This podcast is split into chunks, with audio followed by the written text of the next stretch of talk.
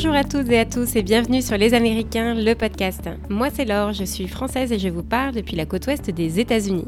Sur ce podcast, nous irons à la rencontre de francophones qui ont franchi le pas et qui se sont installés aux US. Qu'ils soient partis pour monter leur business, pour un job ou encore dans le cadre d'un projet familial et même parfois sans projet du tout, ils nous parleront de leur parcours et des opportunités qui se sont offertes à eux. Pour ce premier épisode, je vous emmène sur la scène musicale new-yorkaise à la rencontre de Félix.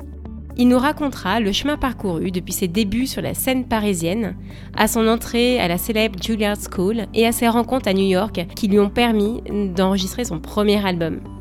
Il partagera avec nous ses clubs de jazz préférés, mais aussi comment le milieu du spectacle s'est adapté à la crise du Covid aux US. Je ne vous en dis pas plus et je vous dis à tout à l'heure. Bonne écoute. Bonjour Félix. Bonjour Laure. Alors bienvenue sur le, sur le podcast et merci d'avoir accepté mon invitation. Merci de l'invitation. Est-ce que tu pourrais te présenter Félix et, nous dire euh, un petit peu qui tu es? Alors je m'appelle Félix Lemerle, euh, j'ai 31 ans, euh, je viens de Paris, Bastille, et je vis à New York, à Brooklyn depuis maintenant 6 ans. je suis guitariste de jazz et je suis venu à originellement, je suis venu pour faire mon master à Queen's College avec une bourse Fulbright et je suis resté euh, depuis sur un visa d'artiste. On y viendra dans quelques instants sur les, les raisons qui t'ont poussé à partir aux États-Unis et, euh, et de la manière dont tu l'as fait. Mais avant, j'aimerais qu'on parle un petit peu de, de toi puisque tu as un profil un peu particulier, un peu singulier, c'est-à-dire que tu es musicien, tu viens de nous le dire en te présentant, mais tu as aussi, euh, fut un temps, fait des études en informatique. Alors à quel moment justement de ta vie où tu as le déclic et tu te dis euh, je vais devenir musicien? Euh, alors ça s'est fait un peu progressivement. Donc la, musique ça a toujours été un peu dans ma vie puisque mon père est, contrebassiste de jazz. Donc j'ai grandi en, écoutant cette musique, en écoutant euh, Miles Davis, en écoutant Bud Powell quand j'étais jeune, Thelonious mhm. Monk, Billie Holiday, Ella Fitzgerald. Et donc j'ai toujours vraiment baigné dans cette et beaucoup de musique classique aussi. Euh, j'étais euh, vraiment féru de Mozart quand j'étais petit. J'ai commencé euh, l'étude de la musique, j'ai fait du piano classique pendant un temps. Et ensuite, à mes 15 ans, avec les cheveux longs et l'influence de Nirvana, j'ai commencé la guitare. Et puis très vite, je me suis un peu réorienté vers, vers le jazz, puisque c'était la musique avec laquelle j'ai grandi et qui, qui me m'offrait le plus de liberté d'expression. Et euh, mais donc j'ai commencé à 15 ans, j'ai fait, j'ai eu mon bac à, à 16 ans et du coup euh, j'ai commencé, euh, j'étais à la fac à, à, l'université Pierre et Marie Curie à Paris, à mhm. Sorbonne maintenant, euh, où j'ai fait une licence. Euh, j'avais fait un baccalauréat scientifique, donc j'ai continué. J'ai fait une licence mathématiques informatique, puis je me suis dirigé vers l'informatique. Et une fois que j'ai euh, que j'ai eu ma licence, euh, je j'avais commencé déjà à faire des concerts un peu euh, à droite à gauche et en fait j'avais vraiment envie de, de, dédier mon temps à ça. D'accord. Comment ce, ce, projet du coup de partir aux États-Unis il il naît Alors ça ça a mis un petit peu de temps quand j'ai commencé à faire de, des concerts donc je jouais sur la, la région parisienne. Et, mhm. euh, et, un peu parfois en France ou euh, en Europe. J'avais été en Italie, en, euh, mais à Londres aussi. Et, et j'entendais beaucoup de, de, musiciens qui venaient de, de New York. pendant un moment, j'avais une émission de radio sur Radio Campus Paris. Donc, je faisais une émission sur le jazz pendant cinq ans.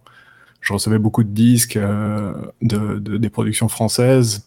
Et j'avais essayé, j'avais essayé de faire un effort aussi pour, euh, pour euh, voir un peu ce qui sortait aux États-Unis. Donc j'avais contacté quelques maisons de disques aux États-Unis euh, pour recevoir leur catalogue. Et c'est vrai qu'il y avait beaucoup de musique qui m'inspirait vraiment beaucoup.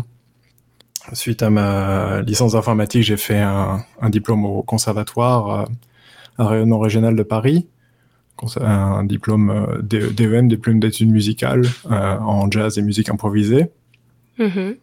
Et euh, c'est vrai que là déjà, je commençais à me heurter un peu à, à, à direction un peu artistique et philosophique euh, qui a euh, il y avait quelque chose d'un peu anti-américain primaire que je trouvais. il voulait absolument, il tenait à faire un jazz très européen, très éloigné du blues, très éloigné du swing, très éloigné des choses qui, qui, qui m'étaient très chères. Ouais. Et, et à la suite de ça, euh, à la suite de, de, de mon diplôme, j'ai voulu aller euh, à, New York avec un ami, euh, Samuel. Samuel Lerner, qui est un super pianiste qui habite à Paris. on a décidé de partir trois mois à New York, juste en, touriste. comme c'est possible d'avoir, même sans visa, on a l'ESTA. Ouais, voilà, c'est ça. Ouais. Donc on a fait vraiment 90 jours le maximum de temps. C'était en, en fin fin 2012, donc juste à temps pour, euh, pour l'ouragan Sandy. Ce qui était une expérience en soi. Euh, mais du coup, j'ai découvert une scène qui était incroyablement plus active et plus créative que la, scène de, Paris, euh, qui, est, déjà, qui est déjà un très bon niveau par rapport au reste de l'Europe et au reste du monde, mais la scène de New York, c'est quand même que le niveau au-dessus. D'accord. Tu dirais que c'est à ce moment-là que que tu as le, petit déclic en fait Ah oui, oui, pour moi, ça s'est fait vraiment tout de suite. C'est-à-dire que quand je suis rentré à Paris, euh, je savais que, si je voulais euh, développer, euh, si je voulais développer mon, ma musique, si je voulais grandir en tant que musicien, il fallait absolument que je passe un temps plus conséquent à New York. Mhm. Je, je, sais que les progrès que j'ai fait en trois mois, euh, les choses que j'ai que j'ai intégrées, juste le fait de, de, sortir tous les soirs, d'aller écouter euh, euh, trois, quatre concerts par soir euh, jusqu'à n'importe quelle heure de la nuit. Il y a quelque chose qui et puis d'écouter des, des, des, les grands musiciens qu'il y a à New York parce qu'il y a, il y a quand même des des musiciens de tous âges, des musiciens qui sont des légendes, qui, continuent à jouer dans les, dans les petits clubs là-bas qu'on peut, qu'on peut aller voir. c'est quand même assez, assez exceptionnel. Et, euh, et donc oui, là, j'ai vu que la, la, ça, avait, ça avait déjà une énorme influence sur mon jeu. Mm-hmm. Et, euh, et, je savais qu'il fallait absolument que je revienne. Donc j'ai passé du temps à revenir. je passais deux, deux années après à Paris, où euh, je me tâtais un peu et je faisais des allers-retours avec New York. Ok. Euh, et je me demandais comment y aller, puisque ma... Euh, les options, c'était soit de faire des allers-retours comme ça, mais euh, le fait de faire des allers-retours, on s'intègre pas vraiment à la scène puisque euh, les gens nous voient pendant trois mois, puis ensuite on disparaît. Bien sûr. Donc c'est pas... qu'il te fallait trouver un projet un peu plus, euh, un, peu plus un, peu plus concret et puis un peu plus long. Ouais. Mm. Voilà, c'était ça l'idée. dans le même temps, j'avais tenté le Conservatoire national de Paris, où j'étais sur liste d'attente. Euh, D'accord. Et puis, euh, mais ça, c'était juste avant d'aller de partir à New York pour la première fois. Et en fait, ça m'a pas donné envie de, de, de, retenter le coup. Ok. Donc, du coup. Et... Ouais. Mhm. Et donc à ce moment-là, en fait, euh, donc tu, tu cherches un projet qui te permettrait de rester sur sur du long terme à New York et tu intègres Queens College, c'est ça, hein, dans, dans le cadre de ton master. Alors voilà, ça s'est un peu fait à l'envers, c'est-à-dire que j'avais un ami de, de Tunisie qui m'a qui m'a parlé de la bourse Fulbright, euh, qui est une bourse du département d'État américain qui, qui propose des échanges entre les étudiants euh, du monde entier qui viendraient étudier euh, aux États-Unis mm-hmm. et les étudiants américains qui viendraient étudier quelque part, qui iraient étudier quelque part dans le monde dans le but d'établir, c'est un peu leur, leur, stratégie de soft power, donc d'établir un peu des, des, relations diplomatiques. Et, donc moi, l'idée de, de, faire des études euh, aux États-Unis, c'était quelque chose que j'avais absolument pas euh, comme option puisque ça coûtait bien trop cher. Ouais. C'était vraiment l'idée, c'est-à-dire que euh, les études en, France, comme on sait, c'est très abordable. Bien sûr. Euh, alors que aux États-Unis, effectivement, c'est tout privé, et même, même les, même les écoles publiques sont très chers. Donc, mhm. euh, c'est quelque chose qui n'était pas une option. Mais la, la, bourse, la bourse Fulbright, euh, ça me paraissait tout à fait dans, dans mes cordes si, si je pouvais l'obtenir. Du coup, qu'est-ce qu'elle t'a apporté comme avantage, cette bourse? Est-ce que tu avais des frais de scolarité qui étaient tout, tout payés? Alors, c'est pas tout payé, mais ils offrent 20 000 dollars, mhm. ce, qui, ce qui est quand même une somme. Euh, ce qui m'a permis. Euh, ensuite, j'ai tenté. Euh, donc, il a, il a fallu faire tout un dossier et puis, et puis une interview pour, pour obtenir la Fulbright. Ouais, et, ensuite, Mhm. et ensuite faire des interviews pour intégrer des écoles. D'accord. Et du coup, quelles, quelles études il faut pour intégrer une école de musique euh, comme, euh, comme Queen's College euh? Alors aux États-Unis, ils sont un peu plus souples. leurs licences sont un peu plus généralistes que ce qu'on a en France. En France, c'est vrai qu'on se spécialise très tôt, on se spécialise même à, à, au lycée, hein, puisqu'on doit déjà choisir une filière Mhm. scientifique, littéraire, économique, sociale. Ouais, tout à fait. Euh, euh, alors qu'aux États-Unis, on, on continue à prendre euh, des cours dans un peu toutes les matières jusqu'à la deuxième année de, du, de la licence. D'accord. Leur, leur licence prend 4 ans d'ailleurs. Et donc, euh, pour intégrer un master, euh, en fait, ce qu'il faut, tout ce qui est en prérequis, c'est euh, d'avoir une licence quelconque Ok. et de, et de savoir jouer, évidemment, puisqu'il y a une partie de, de, qui est une audition. Ouais. Donc d'abord on doit envoyer de la musique, euh, on doit envoyer des bandes et ensuite on doit on doit venir et jouer avec une, une section rythmique et jouer un répertoire imposé. D'accord. Donc Et ça s'est on- ça s'est passé comment? C'est euh, donc t'as postulé et puis ensuite euh, t'as reçu un, un courrier, un email de de, de, de Queen's College qui te disait euh, écoutez euh, euh, Félix, on veut bien vous rencontrer. Est-ce que vous pouvez venir à New York? Ça s'est passé comme ça? Voilà, c'était ça. Ouais. Ok. Du coup, j'en ai profité dans un de mes, de mes moultes allers-retours entre Paris et New York. Et je suis allé faire la- la- l'audition et j'ai pas j'ai j'ai été admis. Super. Et après, j'avais d'autres options. J'étais aussi admis à la New School, euh, qui est une autre école à Manhattan. Mais euh, la New School, c'est euh, 20 000 par semestre. Ouais. Alors que, alors que le, le, le Queen's College me permettait à l'époque de faire un master, donc deux ans euh, entiers pour euh, 30 000. D'accord. Ah ouais. ouais, donc, c'est une sacrée coup, le- différence. Ouais. Voilà, le choix était, euh, fait. Euh, l'option était euh, de passer deux ans aux États-Unis et puis effectivement donc apprendre beaucoup à l'école elle-même. Mais ce qui était le plus important pour moi, c'était de, de pouvoir être au cœur de New York et de tous les soirs de pouvoir aller écouter les musiques, Ouais. J'imagine. rencontrer les musiciens. Ouais.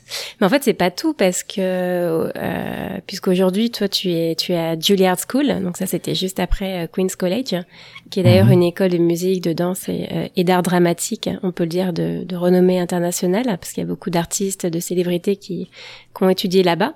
Est-ce que tu aurais Mhm. pensé un jour pouvoir rentrer dans dans cette école? Ah ben, la Juilliard, c'est quelque chose que je n'avais même pas tenté puisque pour le coup, c'était 50 000 par an. Hmm. Donc, euh, c'était encore plus cher que la New School. Euh, même si j'avais eu une bourse à, à moitié, j'aurais pas pu faire un master complet. Donc, j'avais même pas tenté ces écoles-là. Ouais. Il, y a de, il y a de super écoles de musique comme la Manhattan School, euh, mais que je, je n'avais même pas tenté à l'époque. hein. C'était pour ça que j'étais resté sur euh, une école euh, publique. Ouais. comme, Queen's comme, College. euh, Queen's College qui fait partie de CUNY, City University of New York, qui a plusieurs universités partout à New York. Comment t'as pu rentrer dans dans cette école? Comment ça s'est passé? Alors la, la Juilliard, ça a été, euh, c'est un ami qui m'a parlé de leur programme qui s'appelle l'Artist Diploma, qui est postmaster Mhm. et euh, qui est un programme de de deux ans. Donc ils prennent des gens tous les deux ans, mais c'est un programme très très très sélectif. C'est-à-dire qu'ils prennent euh, trois ou quatre personnes tous les deux ans. Ah oui. Et ouais, euh, dans, pour chaque euh, département, c'est pour le département jazz. Euh, il y a quelques, et après, ils ont, je crois, ils font un, un quatuor à cordes classique. Euh, ils ont quelques personnes en, en, art dramatique. Ok. Ah oui, donc Euh, c'est très très sélectif. Voilà, c'est un truc, c'est un truc très sélectif euh, et que j'ai tenté juste après mon master. Ok. En disant on verra bien quoi. On En disant on verra bien. Et la Ouais. première fois, la première fois, j'ai été sur euh, liste d'attente. Ok. Euh, euh, et ils m'ont pas pris, finalement ils ont pas pris de guitariste. Et deux ans plus tard, j'ai tenté euh, et cette fois-ci je suis rentré. Super. Et, et là pour le coup, la- l'avantage de ce programme, c'est que c'est tout frais payé. Donc euh, c'était c'était une possibilité pour moi. Ah ouais, c'était ton rêve un petit peu devenait devenait réalité quoi. Oui. Ah, c'est super. Et t'es parti Oui, avec quel type de, de visa pour euh, pour pour intégrer euh, Queen's College au, au, au début? Alors normalement, pour, euh, pour venir étudier aux États-Unis, on a le visa d'étudiant qui s'appelle F1, Mhm. F1. Et, euh, mais par contre, quand on, est, euh, quand on reçoit une bourse Fulbright, il faut passer par un, un visa d'échange qui s'appelle le J1, euh, J1, D'accord. et qui, qui, qu'on- que l'on a pour la durée de, de sa, de, de- du projet Fulbright. Donc euh, moi j'ai gardé ça pour un an. Et la deuxième année, donc je suis rentré l'été pour euh, demander un visa d'étudiant normal, euh, F1, Mhm. afin de pouvoir, une fois que mon, mon diplôme sera terminé, pour pouvoir demander une année de OPT, qui est une année, de, une année où on a le droit de travailler dans son domaine. Ah, super. Oui, donc ça c'était c'était euh, c'était vraiment l'occasion puisque j'avais rencontré beaucoup de gens. Euh, maintenant, c'était l'occasion de pouvoir un peu jouer sur la scène. J'imagine. Alors, en décembre 2018, tu as enregistré ton premier album à la, à la Juilliard School à New York. Je te Mhm. propose qu'on en écoute un extrait qui s'appelle Blues for the End of Time.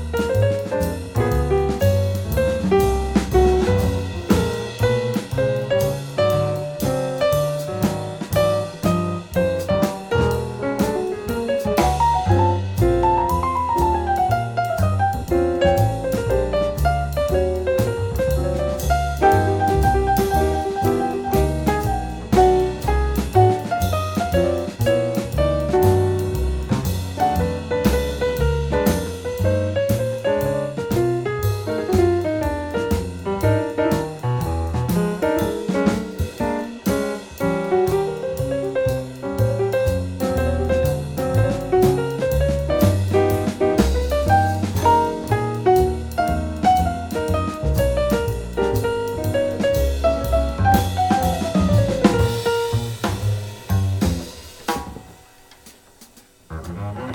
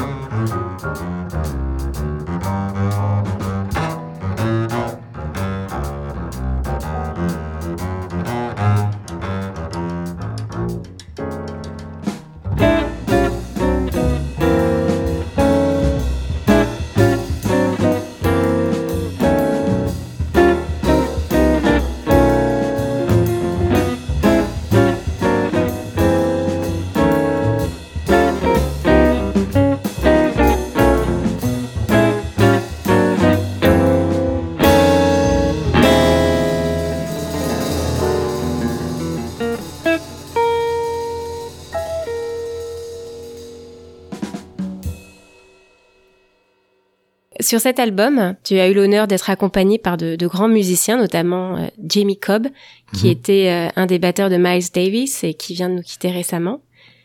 J'ai une question. Comment tu arrives à convaincre en fait ces musiciens de, t'accompagner sur cet album?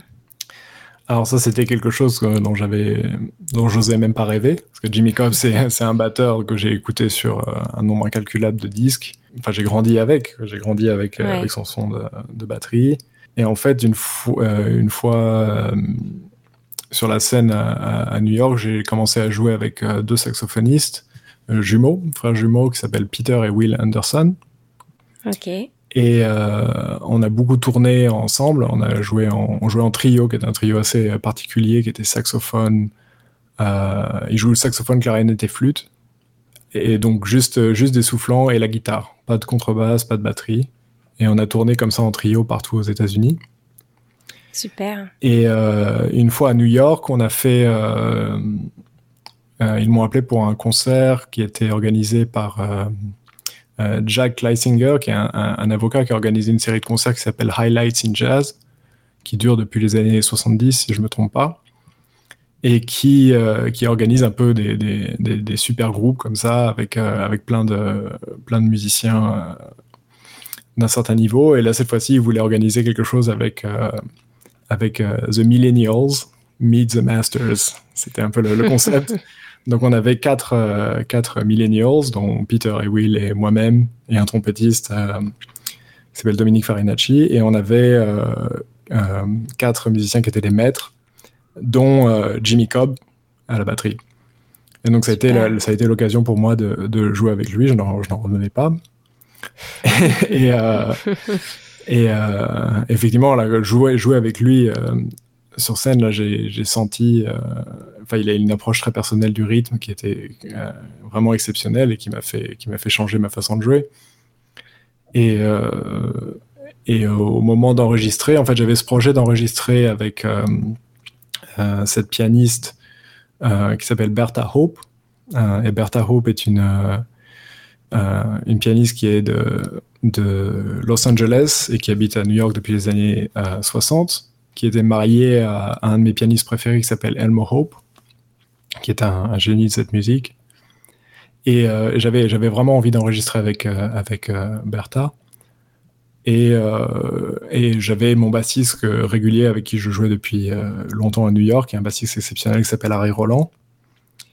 Et euh, pour les batteurs, j'hésitais parce qu'il y, a beaucoup de batteurs à New York qui jouent incroyablement, mais euh, j'hésitais encore à savoir qui je voulais pour le disque. Et puis, euh, en fait. Parce que tu avais le choix. oui, j'ai plutôt l'embarras du choix. C'est super. Et, et en fait, d'avoir eu cette rencontre, je me suis dit, bah, pourquoi pas, en fait. et j'ai appelé Jimmy Cobb et je lui ai proposé. C'est génial. Hein. Et, il a dit oui, donc euh, j'ai eu, la chance de l'avoir sur, euh, sur ses disques, qui a été un de ses derniers disques euh, enregistrés. Ouais. alors justement, quand on travaille dans la musique aux États-Unis, il y a sûrement des différences avec la France, puisqu'en France notamment, tu as un statut d'intermittent du spectacle qui, qui va te permettre, qui va te garantir hein, tout simplement un, salaire si tu effectues tes, tes cachets tous les mois. Mm-hmm. comment ça se passe aux États-Unis? Ah bah c'est la, la, jungle néolibérale. Donc c'est euh, marche ou crève, hein, malheureusement. Mais, euh, mais là où c'est quand même euh, réalisable à New York, c'est qu'il y a beaucoup, beaucoup de lieux pour dans lesquels jouer. Donc, c'est possible de, survivre de, la musique si, si on, est d'accord de travailler beaucoup. mais, mais oui, c'est possible de faire de, de, vivre de la musique en jouant en jouant euh, parfois deux, trois concerts par soir. Ah oui, ça, fait quand même, ouais, ça fait quand même des concerts. Surtout que ça demande euh, une préparation. Il faut arriver, il euh, faut se brancher, il faut. Ah oui, oui, il y a beaucoup de beaucoup de temps. Donc j'ai passé beaucoup de temps à New York à courir à droite à gauche avec ma guitare, mon ampli et, et un diable. tous les couleurs du métro. Et en plus, New York, c'est quand même très grand, donc. ouais, c'est ça. Et du coup, euh, est-ce que tu dirais que d'avoir euh, justement une expérience à New York et, et avoir étudié ici aux États-Unis, c'est, c'est vraiment un plus pour toi sur la scène musicale en France? Ah bah oui, beaucoup. Euh, juste déjà parce que le, la, la façon dont ma musique a maturé, euh, maintenant j'ai quand même plus de choses à raconter et donc quand je rentre en France, les gens entendent ça. Hmm. Euh, et, euh, et puis effectivement, le, comme on dit, nul des prophètes dans son pays. Donc euh, le fait d'avoir ce cachet de New York maintenant, c'est vrai que c'est quelque chose qui, qui est un peu un gage de, qualité. Si on, si on parvient à survivre sur la scène new-yorkaise, c'est qu'on... Tout est possible. Hein. a quelque chose de valeur. Et aux States alors, d'être Frenchy dans la musique, c'est c'est comment? Euh, alors si ça peut avoir un, cachet euh, peut-être pour le public. Euh, par contre, pour les, musiciens, ce que je trouve de bien dans la scène new-yorkaise, c'est qu'en fait, ils s'en fichent de savoir d'où tu viens. C'est du moment que tu peux jouer, t'es accepté. Et ça, c'est quelque chose qui est très appréciable. Il y a quelque chose de très euh, méritocratique, mais aussi de, très mhm. communautaire, euh, mais dans le bon sens du terme. Il y a une communauté du jazz euh, qui est, qui, est, assez forte. Et, et, en fait, à partir du moment où tu sais jouer, t'es es accepté. Quoi.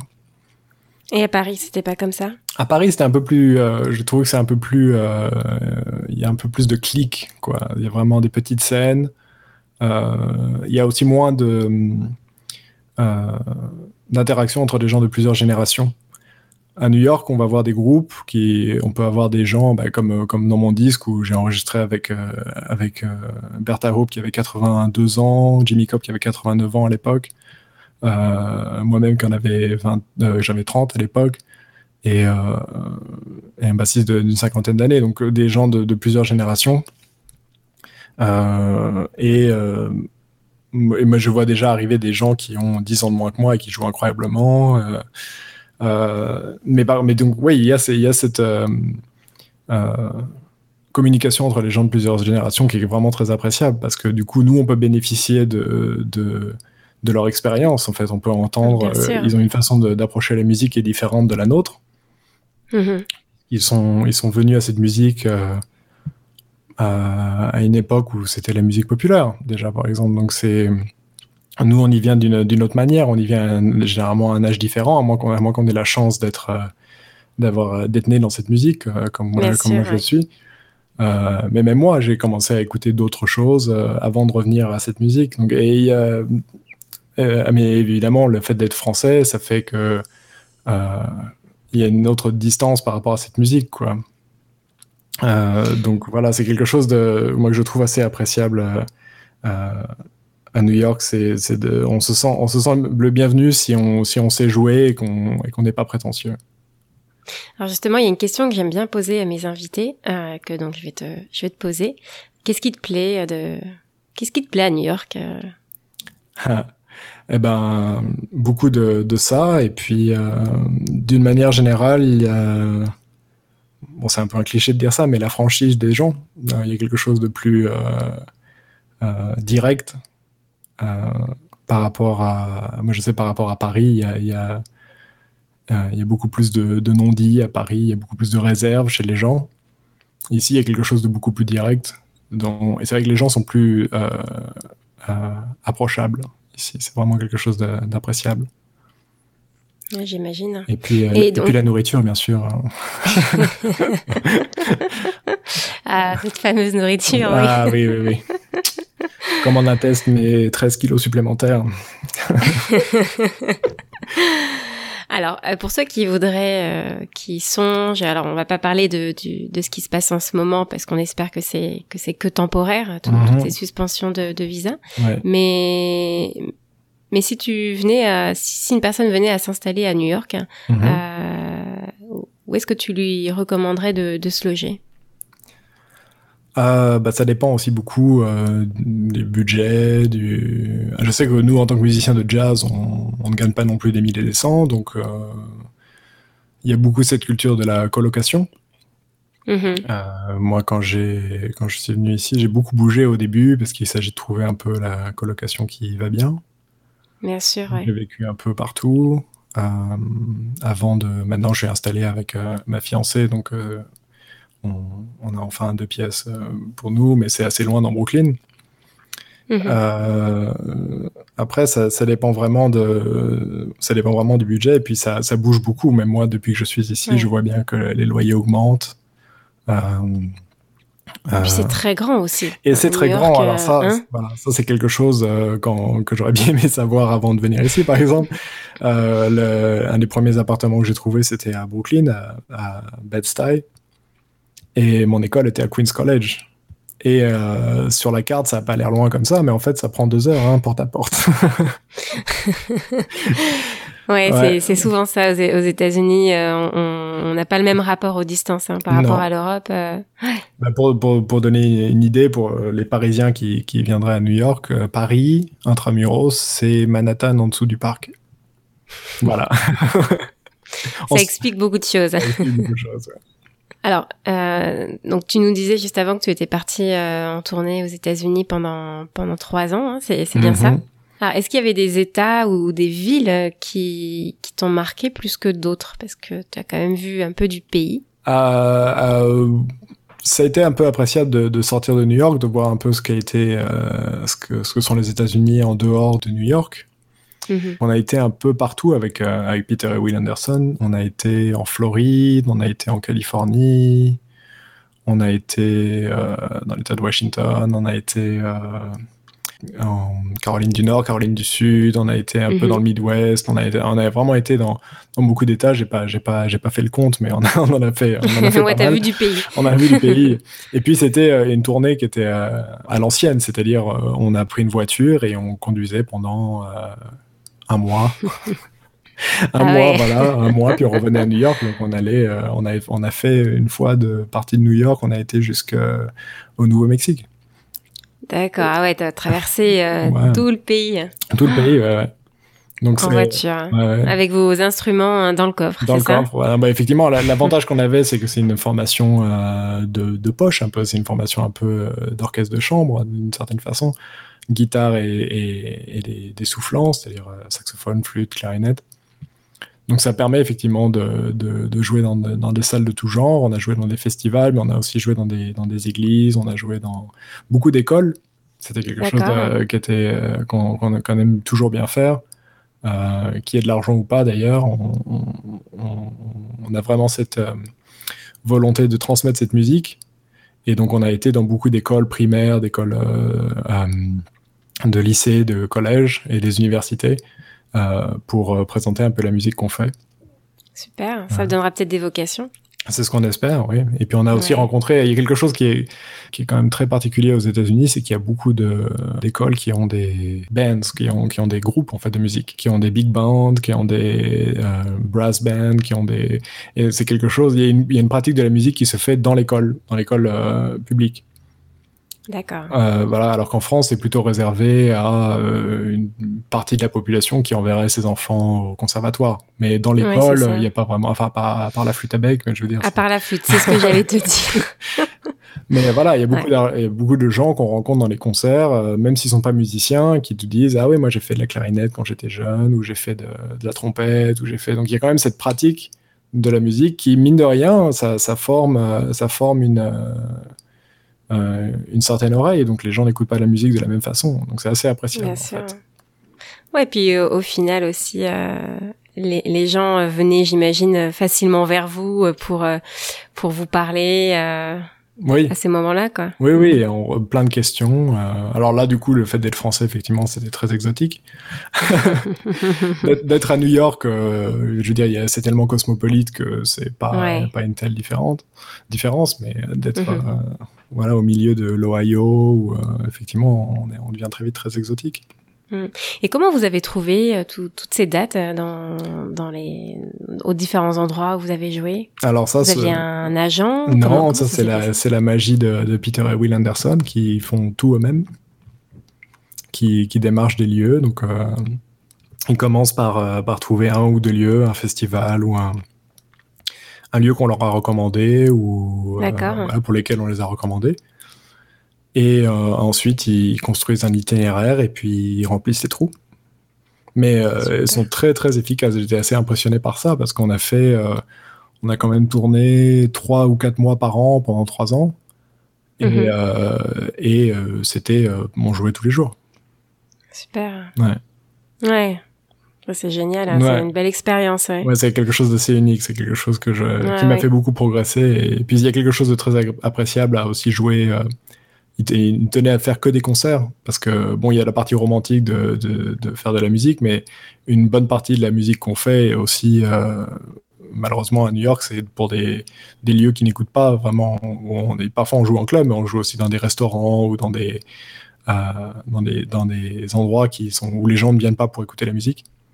Bien sûr. Et, et du coup, de, de jouer pendant un mois, de jouer tous les soirs un répertoire avec les mêmes musiciens, d'avoir euh, et de jouer pour un public, ça donne une, une, autre, une toute autre dynamique. Moi, ça m'a appris beaucoup de choses. super mhm. expérience, j'imagine bien. Mhm. Alors, euh, l'actualité en ce moment est un peu plus morose, hein, puisque on est en pleine euh, crise du Covid et puis maintenant aussi beaucoup de manifestations à travers le pays. Comment, comment se porte le, le milieu du spectacle à, à, New York et notamment les clubs de jazz? Bah, Ça a été euh, très très euh, mal vécu, hein. on, le, on, le, vit très très mal en ce moment. Euh, beaucoup de clubs risquent la faillite, hein, puisque il n'y a aucun support, de, aucun, aide? aucune aide ouais, de, de, la part du, du, du gouvernement. Et euh, donc, et les, les, les propriétaires ne, ne, font aucune concession, donc euh, c'est très difficile pour euh, pour beaucoup de clubs de rester. Euh, mm-hmm. Donc beaucoup. Ouais, de continuer à payer euh, les loyers et puis et d'espérer que tout revienne à la normale. Quoi. Voilà, ils ne peuvent qu'attendre et, mm. prier quoi. Mais le, le problème, c'est qu'il y a bon, il y a beaucoup de clubs qui ont commencé à faire des concerts en streaming, c'est-à-dire les, les groupes viennent pour jouer, mais il n'y a pas de public et tout est diffusé sur Internet. Et les gens donnent s'ils veulent, ou certains, il faut payer pour, pour pouvoir euh, accéder au, stream. Mhm.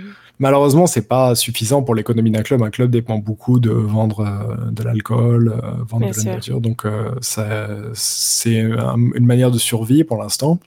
Mhm.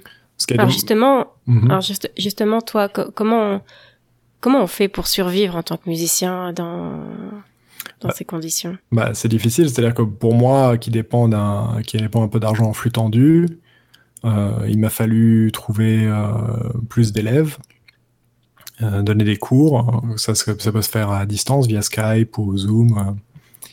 Et puis, mhm. j'ai fait quelques concerts. j'ai fait un concert pour l'ambassade des États-Unis en France, par exemple, en ligne guitare solo récemment, là, il y a une semaine, et euh, j'ai fait euh, deux, trois expériences comme ça, le streaming avec d'autres gens. Euh, mais oui, pour l'instant, c'est effectivement délicat. Je, je, survis sur des, sur des, économies. Mm-hmm. Mais c'est vrai que pour l'instant, beaucoup de gens se posent la question et il y a beaucoup de gens, malheureusement, qui ont dû repartir, qui sont pas new-yorkais, qui ont dû rentrer chez eux, que ce soit quelque part aux États-Unis ou, euh, ou ailleurs à l'international. Il y a beaucoup de gens qui sont rentrés en Nouvelle-Zélande, en Israël, euh, en France, en Italie, euh, en Australie. Et qui ça a complètement chamboulé. Hein. Oui, ça, ça, a un peu rebattu les cartes. Alors c'est un peu, un peu délicat parce que ce qui faisait New York, New York, c'était justement ce brassage de tous les les, les, les, plus grands talents du, du, monde entier qui se regroupaient ici. Et, euh, mais il y a une contrepartie économique, c'était que c'était possible, le fait que, que, économiquement ça devienne de plus en plus difficile et qu'il n'y a pas vraiment de. de. Euh, de je trouve plus mes mots. je vais faire du Jean-Claude Van Damme. silver lining. Euh. Tu seras pas le premier invité à faire ça, t'inquiète pas. Ah, ça devient difficile hein, après six ans. Hein.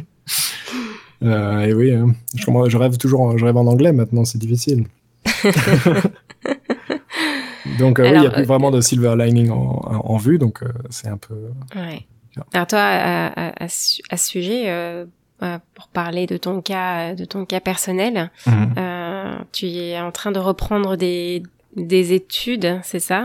Oui, je, je, enfin pas d'études, j'aurais étudié par moi-même, mais euh, mhm. comme j'avais une licence d'informatique, euh, c'est quelque chose en, bon, un domaine dans lequel j'ai jamais travaillé, hein, et puis ça fait plus de dix ans maintenant. Mais, mais je sais que j'ai encore des restes et que, et du coup maintenant c'est quelque chose qui, qui me semble euh, être une bonne option puisque c'est quelque chose qu'on peut travailler, pour laquelle on peut travailler à distance, en télétravail.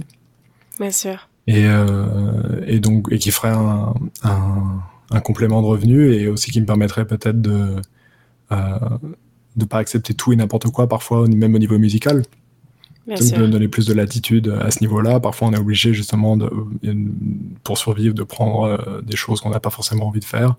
Tout à fait, ouais. Donc, euh, ce serait un peu une option. Et puis, ça me permettrait aussi. Euh, je sais qu'il m'a fallu beaucoup euh, économiser pour pouvoir euh, payer les musiciens pour mon disque. et puis, ce sont des choses qui ne se rentabilisent que très peu. Hein. Finalement, les, disques, on les fait un peu pour soi, mais tout est tout va tout va en ligne maintenant, tout va en streaming. Donc, c'est pas avec Spotify qu'on va se rembourser sur un disque. Donc, donc le fait d'avoir une, autre source, ça me permettrait de soutenir un peu ce que je fais musicalement. Ouais, bah, c'est tout ce que je te souhaite en tout cas.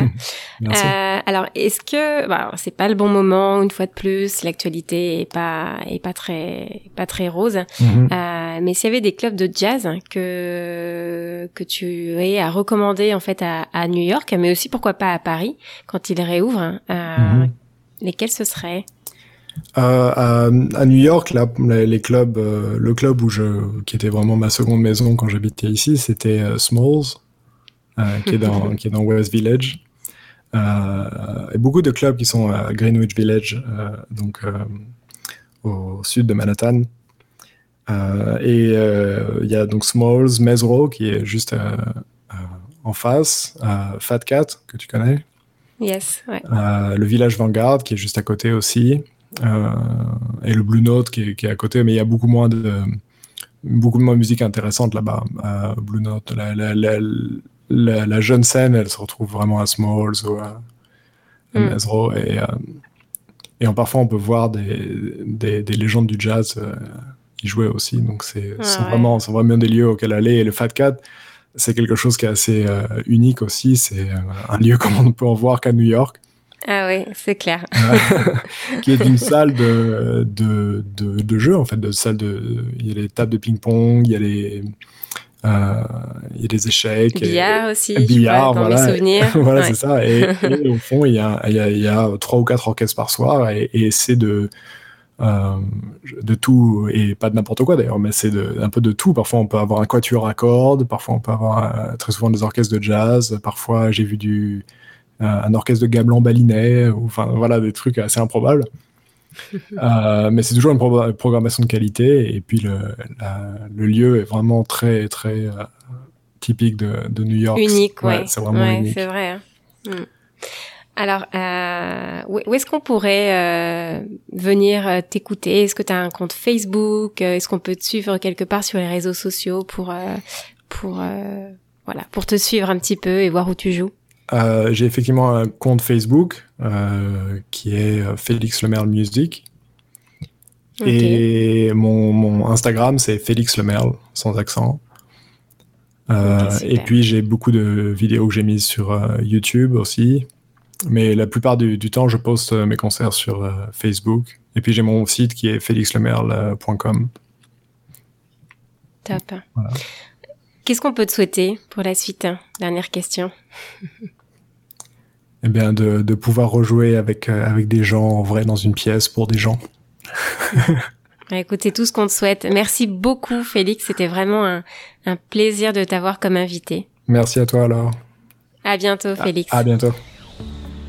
C'est fini pour aujourd'hui. J'espère que ce premier épisode vous a plu et qu'il vous aura inspiré. N'hésitez pas à laisser votre avis, à liker et partager autour de vous. Vous avez sûrement une personne de votre entourage qui peut être intéressée. J'ai hâte de vous retrouver dans deux semaines pour le prochain épisode où on ira à la rencontre d'un invité suisse qui a gagné la loterie de la carte verte et vit depuis sur la côte ouest des États-Unis. En attendant, et si ça vous intéresse, vous pouvez me suivre sur Instagram, Les Américains, le podcast. Vous y retrouverez notamment toutes les bonnes adresses et conseils de nos invités. Je vous dis à très bientôt.